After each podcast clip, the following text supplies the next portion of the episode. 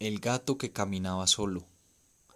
Entonces la mujer se echó a reír, ofreció al gato un tazón de leche, blanca y tibia, y le dijo Oh gato, tú eres tan sagaz como un hombre, pero recuerda que no existe un trato con el hombre ni con el perro, y no sé qué harán ellos cuando lleguen a casa. ¿Y a mí qué me importa? contestó el gato. Si tengo mi lugar en la cueva junto al fuego y mi leche blanca y tibia tres veces por día, no me importa lo que haga el hombre o el perro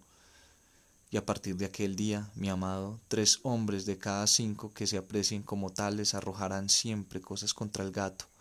donde quiera que lo vean, y todo perro que se aprecie que de tal correrá tras el gato y lo obligará a refugiarse en lo alto de un árbol. Pero el gato también cumple con su parte del trato, caza ratones y juega con los bebés cuando está en la casa, siempre y cuando no le tiren con demasiada fuerza de la cola. Pero cuando ha cumplido, y entre tarea y tarea, y cuando la luna se levanta y cae la noche, el gato sale a caminar solo, y todos los sitios le dan igual, entonces se va al húmedo y salvaje bosque, o sube a los húmedos y salvajes árboles,